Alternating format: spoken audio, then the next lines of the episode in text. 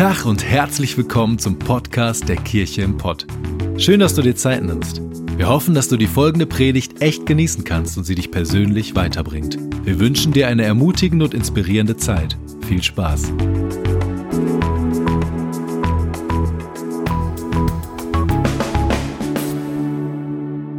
Auch diese Woche sind wir wieder zusammen in einem Gottesdienst und ich finde es genial, dass du dabei bist. Herzlich willkommen nochmal in der Kirche im Pott. Wir sind immer noch in der Situation, dass wir in unserem Shutdown leben, dass wir Distanz wahren müssen. Aber ich bin so begeistert darüber, wie die letzten Wochen auch die Distanz abgebaut wurde durch ähm, Predigten, durch Worship, den wir hier zusammen erleben, durch Menschen, die online schauen, die im Chat zusammen schreiben, die Gebet suchen. Und schön, dass du diese Woche auch wieder dabei bist. Schön, dass du wieder zuschaust und dich einlässt auf das, was Gott vielleicht mit deinem Leben vorhat. Ich möchte gerne zum Start beten. Jesus Christus, ich danke dir für diesen Gottesdienst. Ich danke dir dafür, dass Distanz zwischen Menschen keine Distanz zwischen uns und dir bedeutet. Dass du jetzt gerade hier bist, dass du in unserem Wohnzimmer bist, in unserem Schlafzimmer bist, wo auch immer wir gerade zuschauen. Danke, dass du gerade hier bei der Aufnahme bist. Du bist Gott. Du bist unser König und wir wollen jetzt auf deine Stimme hören. Ich möchte dich bitten, dass du meine Worte gebrauchst. In Jesu Namen. Amen. Amen. Wir haben eine neue Predigtserie, die nennt sich Are You Okay? Also, bist du in Ordnung? Wie geht's dir? Hat dir jemand schon mal so eine Frage gestellt? Ich weiß noch, wo ich vor Jahren das allererste Mal in Amerika war. Da bin ich an einer Person vorbeigelaufen und die fragte mich, wie das so in Amerika ist. Hey, how are you? Und ging weiter. Und ich blieb stehen und fing an, mein Herz auszuschütten und zu sagen, hey cool, da hat mich jemand gefragt, wie es mir geht. Also rede ich darüber, wie es mir geht, aber die Person hat es gar nicht interessiert. In manchen Kulturen ist es eine Redewendung. Aber wenn wir sagen, are you okay? Wie geht es dir? Bist du in Ordnung? Dann wollen wir das gerne wirklich wissen und vor allem will Jesus das wissen. Jesus möchte gerne wissen, wie es deinem Herzen geht, wie es dir wirklich innerlich geht. Und Vielleicht können wir das manchmal gar nicht glauben, dass Gott gut ist. Wir können es gar nicht glauben, dass es danach aussieht um uns herum, dass Gott gut ist. Aber wir wollen darüber reden, dass Gott trotzdem gut ist, auch wenn dein Herz nicht okay ist. Und was machst du, wenn du emotional wie vor einer Wand stehst? Wenn es um dich herum vielleicht dunkel ist, wenn es in deinem Herzen dunkel ist, wenn du zweifelst, vielleicht hast du Zweifel an Gott, ob es ihn überhaupt gibt. Und viele Menschen haben Angst und Depression. Es ist dunkel um ihr Herz. Aber was ist die Angst? Was bedeutet eigentlich Angst? Angst bedeutet, dass die Kontrolle, dass ich die Kontrolle über mich selber oder über Dinge um mich herum verloren habe. Angst bedeutet, dass ich nicht mehr alles um mich herum in, in Kontrolle habe. Das ist auch die, das Problem gerade mit Corona, dass viele Menschen, denen sowieso schon, sowieso schon nicht so gut geht, dass sie das Gefühl haben, da gibt es so einen kleinen Virus, den wir nicht sehen und den habe ich nicht unter Kontrolle und viele Menschen, denen es nicht gut geht, geht es jetzt noch schlechter, weil sie das Leben nicht mehr unter Kontrolle haben. Wie ich das schon manchmal erzählt habe, ist meine frühere Angst vor Hunden genau das Problem gewesen. Weil wenn ein Hund zu mir hingelaufen kam, ich den nicht kannte, hatte ich ihn nicht unter Kontrolle und zwar seine Reaktion nicht unter Kontrolle. Vielleicht hast du manchmal die Sorgen um dein Herz nicht unter Kontrolle. Und Angst kann manchmal so gemein sein und Angst kann uns manchmal so depressiv machen. Und wisst ihr was? Ich glaube, dass manche Faktoren in unserem Leben und in unserer Welt dazu beitragen, dass Angst noch weiter geschürt wird. Da ist zum Beispiel das eine, dass wir uns sehr, sehr stark miteinander vergleichen. Und das kommt auch manchmal durch Instagram und durchs Handy, wo wir reinschauen. Und man hat herausgefunden, dass Vergleich und der Vergleich mit anderen Menschen etwas ist, was wie so den Saft und die Energie aus uns herauszieht. Weil wir vergleichen uns, wir gucken bei Instagram und sehen vielleicht, wir sitzen montags vielleicht da in unserem, an unserem Schreibtisch, was wir nicht so gerade so prickelnd finden, weil es langweilig ist. Und wir sehen aber bei Instagram gerade den besten Moment von jemandem, den er am Wochenende gehabt hat, wo er in der Sonne saß. Und wir vergleichen uns auf einmal mit Dingen, die wir gar nicht vergleichen dürfen.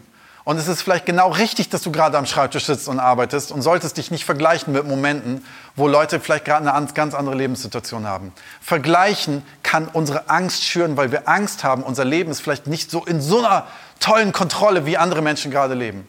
Was auch Menschen oder was schürt bei Menschen, ist dass sie in Isolation leben. Ja, wir leben gerade alle irgendwo in Isolation. Aber weißt du was? Dass in unserer Welt es so ist, dass Menschen sich so stark auf sich selber konzentrieren, so stark auf das Ich bezogen sind. Die meisten Songs in unserer Welt fangen immer an mit Ich. Ich, ich, ich. Mir soll es besser gehen, reden über sich selber. Ist so viel Ich bezogen und das isoliert Menschen. Und ich möchte gerne sagen, Isolation trägt zur Depression bei. Und auch wenn wir gerade mit Corona zu tun haben und Corona uns gerade körperlich oder physikalisch distanziert von Menschen, brauchen wir trotzdem nicht distanziert zu sein. Wir können unsere Distanz abbauen zu Gott, wir können Distanz abbauen zu anderen Menschen, indem wir weiter Kontakt haben. Und wir beten dafür, dass das eben bald auch vorbei ist.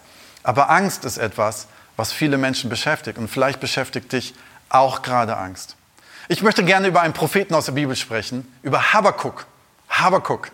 Habakkuk ist ein interessanter Prophet, weil Habakkuk ist irgendwie so eine andere Art von Prophet, als wir sonst Propheten haben. Vielleicht fragst du dich, was ist ein Prophet? Ein Prophet ist normalerweise jemand, der äh, etwas von Gott hört, was er zu den Menschen weitersagen soll. Wie so, ein, wie so ein Sprachrohr für Gott zu anderen Menschen. Und Habakkuk ist aber ein anderer Prophet, der hat eine ganz andere Funktion. Nämlich Habakkuk ist einer, der die Unzufriedenheit der Menschen zu Gott redet. Der redet nicht zu Menschen, sondern der redet zu Gott. Er ist wie so ein Anwalt für die Menschen. Redet zu Gott, zu dem und sagt, hey, die Menschen gerade, die leben gerade in einer Situation, wo sie merken, es ist alles ungerecht um sie herum. Und sie haben Angst, es läuft außerhalb ihrer Kontrolle, was gerade passiert. Es ist gerade dunkel um sie herum. Ich möchte gerne ein Beispielvers, zwei Beispielverse vorlesen aus Habakkuk 1, 2 bis 3. Wie lange, o oh Herr, rufe ich schon, ohne dass du hörst? Ich schreie zu dir wegen des Unrechts und du hilfst nicht. Warum lässt du mich Bosheit sehen und schaust dem Unheil zu? Bedrückung und Gewalttaten werden vor meinen Augen begangen. Es entsteht Streit und Zank erhebt sich. Habakuk beschwert sich. Habakuk sagt, warum? Und vielleicht ist es eine Frage, die du für dein Leben stellst. Warum Krebs? Warum? Warum muss es in meiner Familie sein? Warum Kriege? Warum Corona? Warum so eine Dunkelheit und Beklemmtheit in meinem Herzen? Warum das Leid, was gerade vielleicht passiert ist? Warum ist die Hoffnung bei manchen Menschen weg? Und warum hat die Hoffnung manche Menschen richtig verlassen, dass sie, dass sie aufgeben? Wisst ihr, und Habakuk, der ist kein, keiner, der sehr diplomatisch ist. Der ist real, der ist rough, der, ist, der haut einfach raus, was er denkt. Er redet nicht irgendein frommes Zeug, sondern er bringt seinen Frust direkt auf den Punkt. Warum Gott? Warum bist du so? Was sehr interessant ist, ist die Bedeutung des Namens Habakuk. Es kann nämlich zwei Bedeutungen haben. Das eine bedeutet umarmen, akzeptieren. Das ist die eine Bedeutung, umarmen, annehmen. Und die zweite Bedeutung ist kämpfen. Ist ein Kämpfer. Und beide Bedeutungen haben, spielen eine ganz große Rolle. Und beide Bedeutungen können uns sehr helfen, etwas zu verstehen, was ich euch gerne gleich erklären möchte. Das eine ist bei Habakuk, er umarmt in seinen ganzen Texten, die wir lesen, das ist ein ganz, ganz kurzes Buch im Alten Testament, er umarmt ganz oft, sagt, okay Gott, du bist gut, es ist alles in Ordnung, du bist groß. Aber auf der anderen Seite umarmt er ihn nicht nur, sondern er kämpft und sagt, Gott, wie kann das Unrecht sein und wie kannst du das zulassen? Die Psalmen sind voll von dieser, von dieser, äh, von dieser Dynamik, die Habakuk auch hat. David schreibt ganz oft darüber und sagt, Gott, das ist so viel, aber ich weiß ganz genau, du bist gut. Aber Gott, das ist Unrecht, aber ich weiß trotzdem, du wirst zu mir stehen. Und genauso ist es eben bei Habakuk. Genau diese Spannung. Und ich möchte es gerne vergleichen. Vielleicht ist das diese, diese Spannung zwischen Umarmung und Kampf genau auch etwas, was du in deinem Leben ähm, vielleicht erlebst und sagst, ja, ich, ich kann umarmen, dass Gott gut ist, weil ich habe mal dafür vielleicht gebetet, dass Gott meine Angst wegnimmt und meine Sorgen wegnimmt, meine Depression wegnimmt. Und auf einmal hattest du eine Phase, wo du gemerkt hast, boah, die Sonne scheint wieder in mein Leben. Es wird wieder besser. Und du erlebst Wunder und du erlebst das Eingreifen Gottes. Und auf einmal hast du aber eines Tages gemerkt, du hast wieder wach gelegen nachts und hast gemerkt, auf einmal bricht wieder alles über dich ein. Und du merkst, du, du umarmst es, weil du weißt, Gott kann Gutes tun, aber auf einmal bist du wieder im Kampfmodus und sagst, boah, wie kann das sein, dass auf einmal doch wieder dieses Tal da ist, diese Bedrückung da ist. Und dir fällt es schwer, es wieder anzunehmen. In dieser Spannung ist Habakuk. Aber in dieser Spannung bist vielleicht auch genau du. In dieser Spannung ist vielleicht unsere ganze Welt. In dieser Spannung sind wir vielleicht auch gemeinsam. Du umarmst Gott und du weißt genau, er ist gut. Aber du kämpfst auch mit vielen Dingen in deinem Leben. Beides ist aber wichtig. Und ich möchte euch gerne was aufmalen. Ich möchte euch gerne was erklären, was vielleicht wichtig ist, ähm, was vielleicht wichtig zu verstehen ist. Und möchte dir gerne sagen, vielleicht befindest du dich in einer ähnlichen Dynamik. Und ich, ich habe das Gefühl, diese Zeichnung kann eventuell dir extrem helfen. Weil wir, glaube ich, manchmal in so Fallen reintapfen und wo ich manchmal reinsteige und die wir nicht tun sollten. Es kann sein vielleicht, dass du in deinem Leben irgendwann mal an einem Punkt warst, wo du Jesus kennengelernt hast, wo du Gott kennengelernt hast, wo du das Gute kennengelernt hast. Und auf einmal merkst du, wow, mit, mit Gott zusammen geht es richtig hoch und du bist echt auf einer Höhe und merkst so, wow, das ist, ja, mein Leben hat auf einmal einen Sinn. Gott ist da, ich bin Gottes Kind und merkst auf einmal, wie dein Leben sich verändert hat. Du gehst in den Gottesdienst und denkst so, jede Predigt ist ja für mich und der Lobpreis, genau mein Ding. Und du merkst auf einmal, wow, ich bin gerade auf dem Berg und ich, alles ist in Ordnung. Aber weißt du was? Wie oft im Leben bleibt es nicht so, ne? Du merkst auf einmal, du bist oben und immer findest du einen Parkplatz und äh, immer scheint die Sonne und immer ist irgendwie auf einmal alles, die Dynamik ist da. Aber auf einmal kommt eine Krise. Auf einmal kommt eine Krise, die wir in unserem Leben oft haben. Und auf einmal geht das Ganze wieder ein Stück runter. Es geht bergab und du denkst so, Moment, wo ist Gott? Warum? Warum ist jetzt auf einmal eine Krise da? Warum muss ich auf einmal das erleben? Ich bin doch Christ. Oder vielleicht sagst du, ich bin überhaupt kein Christ, aber ich erlebe auch Krisen und ich war auf dem Berg und jetzt geht es wieder bergunter. Was ist los? Du merkst auf einmal, wow, auf einmal ist irgendwie mit deinen Kindern irgendwas. Auf einmal merkst du, in der Schule läuft es nicht mehr so. Auf einmal merkst du, dass gewisse Dynamiken in deiner Ehe oder in deinem Leben auf einmal so ein bisschen schwieriger geworden sind. Und du merkst, Moment, wie, wie handle ich jetzt gerade damit? Was mache ich jetzt gerade mit dieser Krise, vor der ich stehe? Und du bist völlig durcheinander. Du bist völlig durcheinander mit dem, das kann doch nicht wahr sein. Und ich merke, es gibt drei Optionen, die du in dieser Phase hast. Drei Möglichkeiten, die Menschen manchmal gehen. Das eine ist, dass Menschen in dieser Krise, in der sie hier sind, und ich würde es auch mal Glaubenskrise nennen, ähm, vielleicht kennst du das, dass du eine Glaubenskrise hast. Es gibt drei Möglichkeiten. Die einen versuchen krampfhaft wieder auf den Berg zu kommen. Wisst ihr, wie das dann aussieht? Wie man krampfhaft wieder auf den Berg kommen möchte? Dass man sagt, nee, ich leugne das einfach, dass ich gerade eine Krise habe. Nee, bei Gott kann eine Krise gar nicht sein. Ich vertraue einfach auf Gott. Das ignoriere ich jetzt einfach mal. Aber wisst ihr was? Das funktioniert nicht. Eine Krise ist eine Krise. Die ist da. Die kannst du nicht einfach leugnen. Die ist einfach, es ist passiert. Es ist vielleicht jemand gestorben. Es ist vielleicht eine dramatische Sache passiert. Die kannst du nicht einfach wegschieben schieben und leugnen. Was viele auch machen, um auf den Berg wieder zurückzukommen, dass sie sagen, hey, mir ging es mal gerade gut. Ich muss nur die richtigen Dinge im Glauben tun, dann wird das schon wieder alles. Dann komme ich zurück auf den Berg. Das nennt man Religion. Wo man denkt, ich muss irgendwas leisten, um wieder auf den Berg zu kommen. Das funktioniert nur leider nicht. Die zweite Option, was Leute oft machen, und das ist eine Option, die ich dir absolut nicht raten möchte, ist, dass sie in dieser Glaubenskrise sagen, hey, das ist so schwer ähm, und ich kann nicht mehr dran glauben, wenn es einmal so gut war, dann gibt es wohl Gott nicht mehr. Und was sie machen ist, dass sie auf einmal den Laden verlassen. Sie canceln ihren Glauben.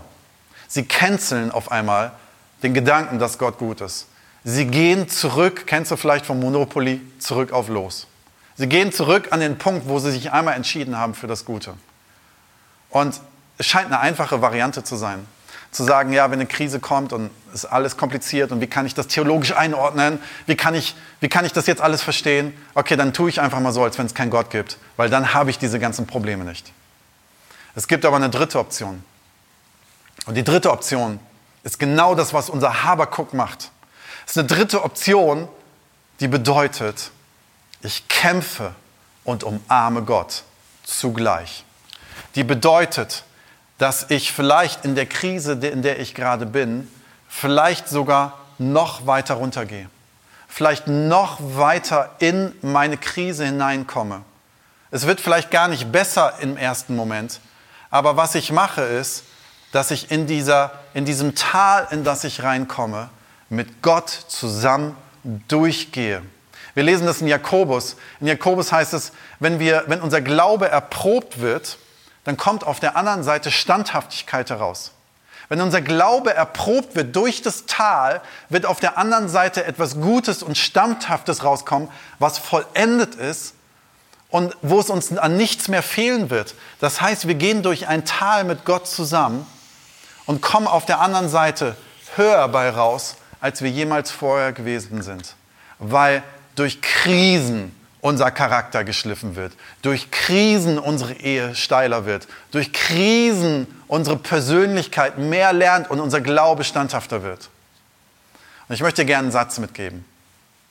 Die wahre Intimität mit Gott, die wahre Identität mit Gott zu erleben, bedeutet nicht, dass wir krampfhaft oben auf dem Berg bleiben, sondern wenn wir seine Glaubwürdigkeit im Tal erfahren. Da wird unsere wahre Identität mit Gott erst zur Erfüllung kommen. Wollen wir das gerne? Nein, keiner von uns will das gerne. Aber weißt du was? Was keiner will, ist, dass er abbiegt und sagt, es gibt keinen Gott mehr. Wenn du sagst, doch, ich will das gerade, möchte ich dir gerne sagen, das ist aber der falsche Weg, weil ohne unseren Schöpfer, der gut ist, sollten wir unserem Leben nicht weitergehen.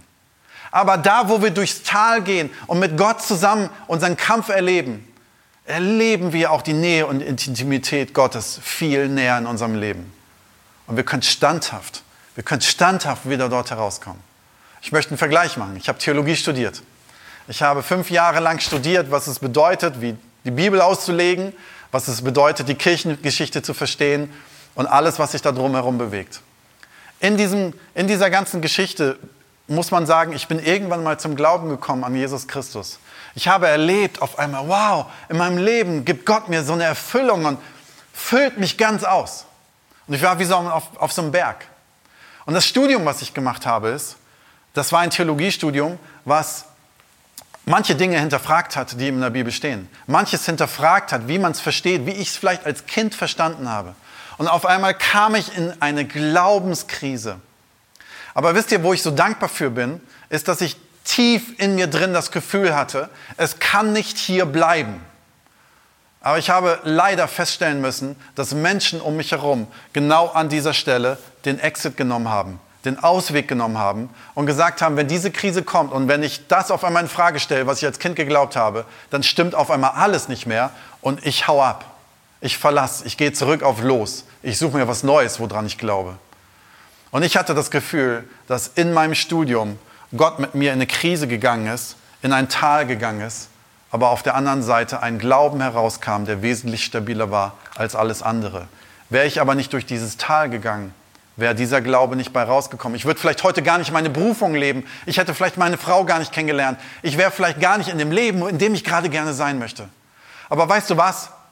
Diese Krisen kommen immer wieder im Leben. Diese Krisen sind immer wieder da weil immer wieder Dinge in unserer Welt kommen, die nicht alle in Ordnung sind. Unser Leben geht rauf und runter. Die Frage ist nur, wofür entscheide ich mich, den kürzeren Ausweg zu nehmen oder an Gottes Seite durch das Tal zu gehen. Und ich möchte dir gerne sagen, lieber schreist du im Tal nach Gott, als dass du wegrennst. Und ich möchte euch gerne ein Bild mitgeben. Und ich möchte das, ähm, das werden wir jetzt einfach eingeblendet sehen, ein Bild, was ich aufgenommen habe, als ich in Israel war wie so schön ich so letzten Wochen öfters mal von Israel gesprochen habe. Und äh, das ist einfach genial, weil deswegen bin ich dahin geflogen, um euch solche Dinge zu zeigen. Ich zeige euch gerade ein Bild, ihr seht gerade dieses Bild von einem Tal. Und dieses Tal, was ihr gerade seht, ist wirklich eine tiefe Schlucht. Wir standen dort oben und unten im Tal, egal von wo die Sonne kommt, ist es in diesem Tal dunkel. Dieses Tal, was du gerade siehst, ist exakt das Tal, über das König David geschrieben hat in seinem Psalm 23. Im Psalm 23, den möchte ich euch gerne vorlesen, diesen, diesen Vers aus Psalm 23. Selbst wenn ich durch ein finsteres Tal gehen muss, wo Todesschatten mich umgeben, fürchte ich mich vor keinem Unglück, denn du, Herr, bist bei mir, dein Stock und dein Hirtenstab geben mir Trost. Und ich möchte dir gerne sagen, David stand vor diesem Tal und hat über dieses Tal den Psalm geschrieben und hat gesagt, in diesem, Tal, in diesem Tal kommt keine Sonne von irgendwo. Aber selbst wenn ich durch dieses finstere Tal muss und es sich anfühlt, als wenn Todesschatten um mich herum sind, dann fürchte ich mich nicht, weil ich nämlich dir folgen werde und deinem guten Hirtenstab, der vor mir hergeht, der mich leitet und der mich wieder rausleitet. Und jetzt ein weiterer Satz, den du dir vielleicht auch notieren kannst. Der Weg aus dem Tal raus ist immer, indem du durch das Tal hindurchgehst. Der Weg aus dem Tal raus ist immer, indem du durch das ganze Tal hindurchgehst. Das ist der beste Ausgang und nicht indem du sagst, ich, ich skippe hier alles, weil sonst kommst du aus dem Tal auch gar nicht raus. Und so ist es in unserem Leben. Wir müssen manchmal durch das Tal durch, um rauszukommen. Am Ende wird die Sonne scheinen. Und Gott möchte mit uns durch dieses Tal gehen. Und vielleicht denkst du gerade, ich kann das aber gar nicht alleine. Ich fühle mich so alleine in diesem dunklen Tal. Und jetzt möchte ich dir eine gute Nachricht sagen. Unsere Welt hat eine Menge Hilfe und mehr Gutes, als du denkst. Es ist, gibt einen Grund, warum es eine lebendige Ortskirche gibt, wie die Kirche im Pott und viele andere Kirchen auf unserem Planeten in Deutschland und im Ruhrgebiet. Und wir möchten dir gerne sagen, wir möchten an deiner Seite eine Hilfe sein, dass du nicht alleine durch dieses Tal gehen musst. Wir wollen dir gerne Hilfe sein. Du kannst auf unsere Homepage gehen und dort gibt es, du kannst durchgeleitet werden, gibt es eine Hilfe, wo wir dir helfen möchten, vielleicht einen Kontakt zu bekommen zur Hilfestellen, wo, zur Hilfsorganisation, die vielleicht Seelsorge bieten, die Therapie bieten, die vielleicht Notfall für deine Seelsorge bieten, dass sie sagen, nicht Notfall für deine, Seele, für deine Seele sind, sondern die dir helfen, in deiner Notlage dort wieder rauszukommen. Und ich möchte dir sagen, bleib an Menschen dran, isoliere dich nicht und hol Menschen an deine Seite. Und ich möchte gerne an dieser Stelle sagen, wenn es Menschen gibt, die wirklich sagen, ich bin gerade dabei, mein Leben aufzugeben, Bitte bleibt nicht an diesem Ort. Es gibt eine Hoffnung auf der anderen Seite des Tals. Und Gott möchte uns da durchleiten. Hol Menschen an deine Seite. Kontaktiere uns. Sei in einer lebendigen Ortskirche. Hab Menschen an deiner Seite. Denn wir wollen zusammen mit dir durch dieses Tal gehen. Und zum Schluss möchte ich mit dir gerne noch eine Story aus der Bibel teilen. Ich habe lange überlegt, ob ich, ob ich zum Schluss noch diese Story bringe, aber ich hatte echt den Eindruck, ich soll diese Story bringen und dass sie für jeden wirklich, für jemanden wirklich was ganz Bedeutendes ist. Das ist eine Story von Elia. Und Elia ist ein Mann, der auch ein Prophet war für Gott. Einer, der sogar sehr viel Erfolg hatte. Er hat nämlich gegen 850 andere Propheten hat er, ähm, sollte er Wunder tun und sein Wunder hat funktioniert, aber das von den anderen 850 hat gar nicht funktioniert. Er war wirklich so ein kleiner Erfolgsprophet. Aber auf einmal hört er, dass ähm, eine Königin ihn verfolgen möchte und ihn töten möchte. Und er war so erschlagen von dieser Angst. Er merkte auf einmal, mein Leben läuft außer Kontrolle. Und er setzt sich unter einen Baum und möchte sterben. Wisst ihr, was manchmal interessant ist? Menschen haben so eine Angst vom Tod, dass sie lieber sterben wollen. Er will sterben, er hat Angst davor, getötet zu werden. Also sagt er Gott, nimm mein Leben, Nimm du es lieber in Kontrolle, als dass jemand anders mich tötet. Und dann sagt aber Gott, hey, du sollst ja nicht sitzen bleiben. Versorgt ihn unter diesem Baum. Und er steht wieder auf. Und das ist was, was ich dir raten möchte. Steh auf. Steh auf. Geh weiter. Bleib nicht dort sitzen in deinem Frust. Steh auf. Dann kommt er auf einen Berg und Gott sagt, ich möchte dir ganz neu begegnen. Ich möchte dir ganz neu begegnen. Achte mal auf mich achte darauf, dass ich dir begegnen möchte. Und dann steht er auf diesem Berg und hört auf einmal Wind.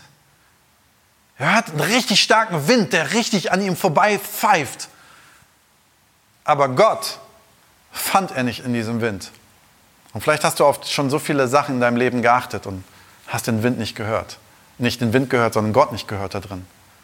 Auf einmal kommt ein Erdbeben, die ganze Erde wackelt aber Gott war da nicht drin. Und wahrscheinlich dachte er sich, hey Gott, du machst hier so einen riesen Showdown, du machst hier so ein riesen Ding, aber wo bist du, ne? Und dann kam Feuer vom Himmel, aber Gott war auch da nicht drin. Und wisst ihr, was dann kam? Gott fing an zu flüstern. Er flüsterte zu Gott. In der Bibel steht, er säuselte, er flüsterte. Und ich möchte dir gerne was sagen über Flüstern, was du dir denken kannst. Was passiert, wenn wir flüstern? Und zwar zwei Dinge. Das eine ist, derjenige, der flüstert, muss sehr nah an den anderen kommen, dem er was durchs Flüstern sagen möchte. Und andersherum ist derjenige, der es hört, muss mit seinem Ohr sehr nah dran gehen an denjenigen, der flüstert. Das heißt, es entsteht eine Nähe. Und dieses Bild, was Gott hier eindeutig gebraucht, um zu Elia zu sprechen und zu zeigen, wer er ist, finde ich sowas Liebevolles und möchte ich gerne dir als Ermutigung mitgeben und warum ich diese Geschichte am Schluss erzählt habe. Ich möchte dir gerne sagen, suche die Nähe Gottes, denn in der Nähe Gottes offenbart sich Gott. Suche die Nähe Gottes, denn er möchte nicht nur zu dir flüstern, sondern er möchte dir Hoffnung einsprechen. Er möchte in dem dunklen Tal an deiner Seite und dir Hoffnung reinsprechen. Aber das kannst du nur machen in seiner Nähe. Das kannst du nur machen, wenn du in seiner Nähe dich aufhältst. Psalm 145, Vers 18. Nah ist der Herr denen, die zu ihm rufen, allen, die ihn aufrichtig anrufen. Suche die Nähe Gottes, egal wie verzweifelt dein Herz ist, egal wie dunkel es um dein Herz ist. Geh durch das Tal hindurch. Gott möchte mitgehen und biege nicht ab, sondern kämpfe, kämpfe mit Gott, kämpfe um dein Leben und umarme das Gute, was Gott sagt, in dieser Spannung. Ich möchte gerne für dich beten. Jesus, ich danke dir für die Zusagen, die du gibst, dass wenn wir dich rufen, du uns nahe bist. Ich danke dir dafür, dass du nicht nur flüsterst zu uns, sondern dass du deine Kraft uns geben möchtest. Und ich möchte dich jetzt bitten für Menschen, die gerade zuhören, die so verzweifelt sind, dass sie nicht mehr wissen, ob sie ans Gute glauben sollen. Ich möchte dich bitten, dass du in ihrem Leben bist und sie wieder aufrichtest, dass du ihnen Hoffnung gibst und dass du mit ihnen durch dieses Tal hindurchgehst. Ich möchte dich bitten, dass dein guter Stab, dein Hirtenstab sie führt und leitet, dass sie die Sonne wieder sehen können. Ich möchte dich um Heilung von Herzen bitten, um Heilung von Seelen bitten, von Menschen, die Depressionen wirklich in ihrem Leben haben. Ich möchte dich bitten, dass du das aufsprengst und dass wieder Sonne scheint. Und dass wir dich sehen können. Und dass wir in deiner Nähe heil werden können. In Jesu Namen. Amen. Vielleicht sagst du, gerade für dich, wow, dieses Gebet galt mir.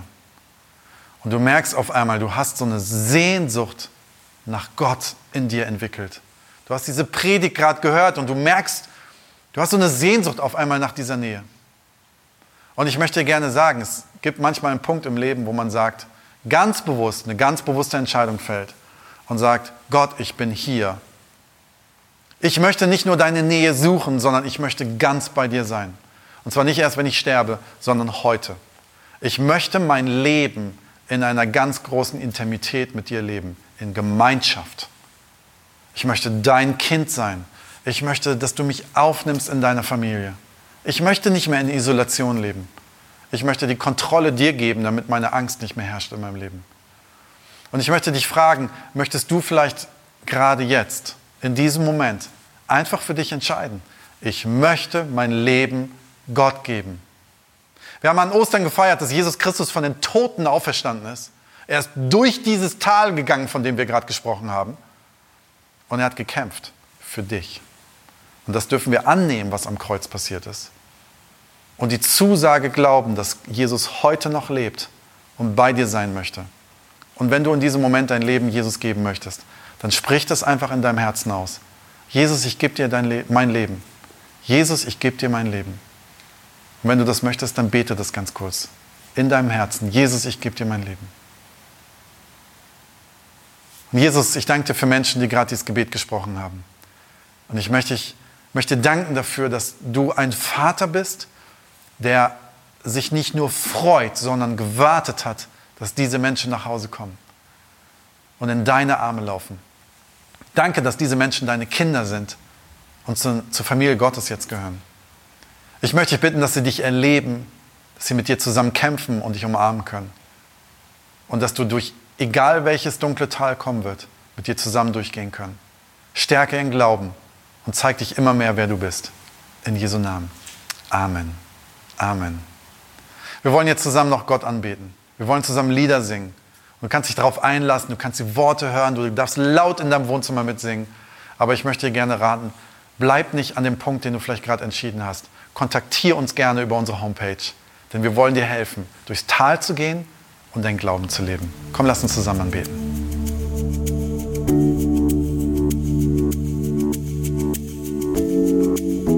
Wir hoffen, dass dir die Predigt weitergeholfen hat. Wenn du Fragen hast, schreib uns einfach an info@kircheimpott.de. Fühl dich auch herzlich eingeladen, uns persönlich kennenzulernen. Für alle weiteren Infos zum Leben unserer Kirche besuche unsere Website oder folge uns auf Instagram. Wir wünschen dir noch eine geniale Woche. Glück auf!